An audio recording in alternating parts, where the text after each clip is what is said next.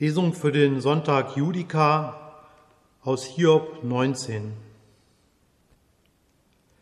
Alle meine Getreuen verabscheuen mich, und die ich lieb hatte, haben sich gegen mich gewandt. Mein Gebein hängt nur noch an Haut und Fleisch, und nur das nackte Leben brachte ich davon. Erbarmt euch über mich Erbarmt euch, ihr meine Freunde. Denn die Hand Gottes hat mich getroffen. Warum verfolgt ihr mich wie Gott und könnt nicht satt werden von meinem Fleisch? Ach, dass meine Reden aufgeschrieben würden. Ach, dass sie aufgezeichnet würden als Inschrift mit einem eisernen Griffel und mit Blei für immer in einen Felsen gehauen. Aber ich weiß, dass mein Erlöser lebt. Und als der Letzte wird er über dem Staub sich erheben. Nachdem meine Haut noch so zerschlagen ist, werde ich doch ohne mein Fleisch Gott sehen. Ich selbst werde ihn sehen. Meine Augen werden ihn schauen und kein Fremder. Danach sehnt sich mein Herz in meiner Brust.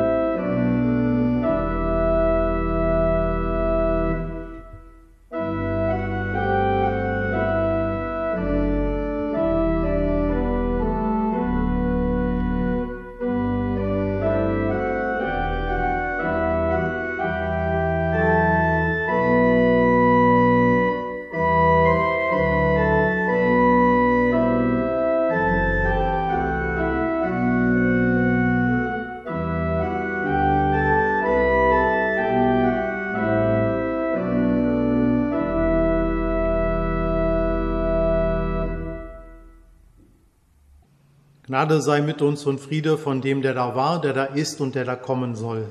Amen. Liebe Gemeinde, ich weiß, dass mein Erlöser lebt. Das ist die Botschaft, die ich heute Morgen weitergeben möchte. Es ist ein Bekenntnis von Menschen, die in Leiden und Ausweglosigkeit alles verloren haben.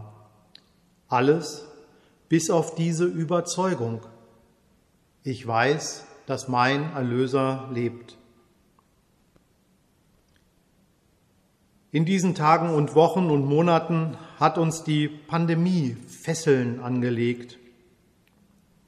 Treffen mit Freunden, mit der Familie.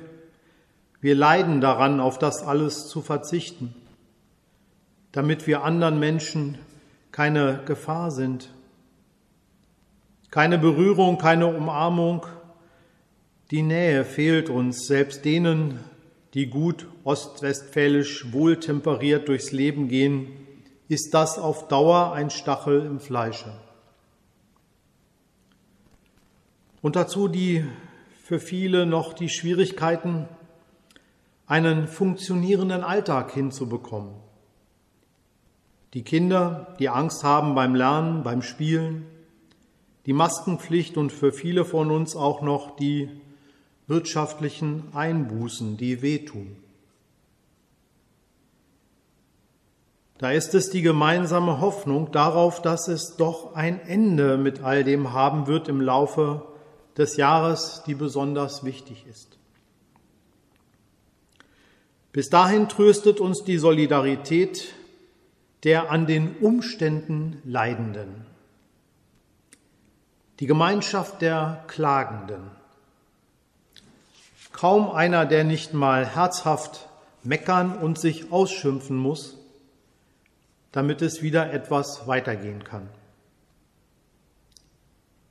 Diese Gemeinschaft der Klagenden in schwierigen Situationen verbindet uns mit Hiob, dem sprichwörtlich schwer gebeutelten, von dem wir heute hören.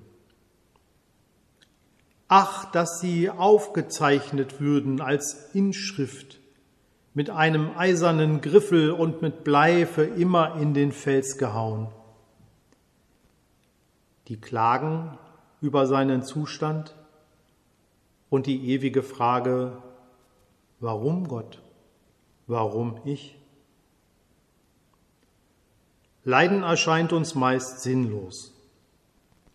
Wenn wir an die Opfer der Pandemie denken, die Kranken und die Verstorbenen, kann ich als Seelsorger nur sagen, es ist schwer zu ertragen. Ein persönliches Verschulden liegt nicht vor, und es erscheint so willkürlich, welchen Menschen es trifft und wer verschont bleibt. Bis hin zu dem, dass wir als Unrecht bewerten, wenn unschuldige Kinder leiden oder gar sterben. Menschen aber, von denen, ja, wir wissen um ihre schlimmen, teilweise schlimmen Verfehlungen, ja, die scheinbar ungestraft davonkommen. Leiden, Schmerz und Tod als eine Strafe Gottes verstehen? Diese Frage ist so alt, wie Menschen denken können. Eine allgemein gültige Antwort kann es darauf nicht geben. Das Buch Hiob dreht sich um diesen Fragenkreis. Was Gott mit dem Leiden zu tun hat.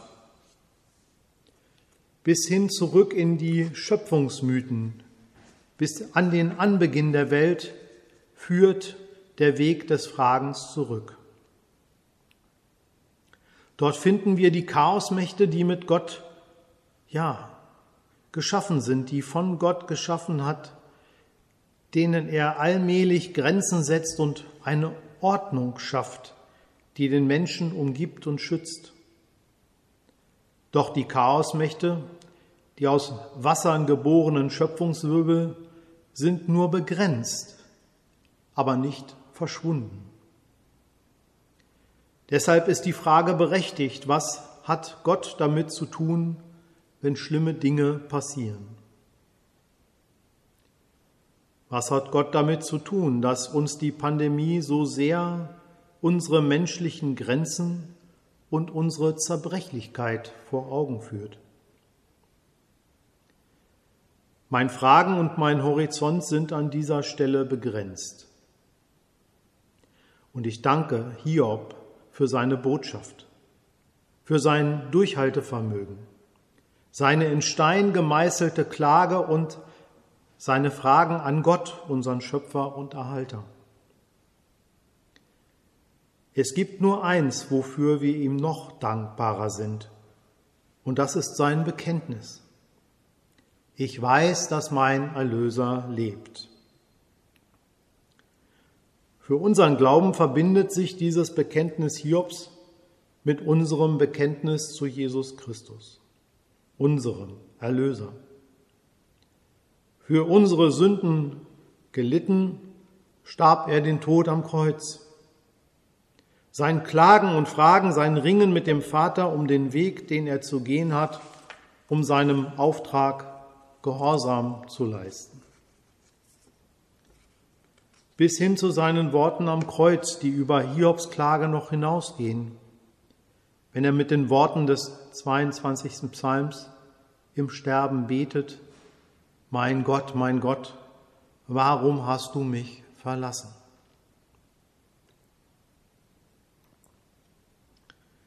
Jesu Unsicherheit, ob Gott sein Erlöser sein wird und sein vermeintlich gottloses Sterben zeigen mir, wie tief die Glaubensgemeinschaft derer im Leiden nach Gott fragenden ist. Erst die Auferstehung, erst der Osterjubel, der sich nach und nach breit machen wird, begründet ja unsere Hoffnung, dass selbst im Tod noch Gottes schützende Hand uns hält. Symbolisch haben wir dieses Ringen von Klage und Jubel, von Tod und Leben in der Taufe. Das Wasser bedeutet die feindlichen Chaosfluten, die Leben verschlingen können, genauso wie die Grundlagen des Lebens, die diesem Schöpfungselement entsteigen. Das Bad der Wiedergeburt nennt die frühe Kirche die Taufe und hebt die symbolische Kraft hervor, damit auf die nächste geistliche Stufe, die über das Element Wasser und seine Zweideutigkeit hinausgeht. Durch das deutende Wort und die Zusage des Heiligen Geistes gibt die Taufe, was sie verspricht, Anteil an Christus, auf dessen Geheiß wir die Taufe spenden. Damit wir im Leben und im Sterben an der einen Hoffnung hängen und rucken wie an einem sicheren Anker auf tiefem Grund. Jesus Christus zieht sich ja, zieht sich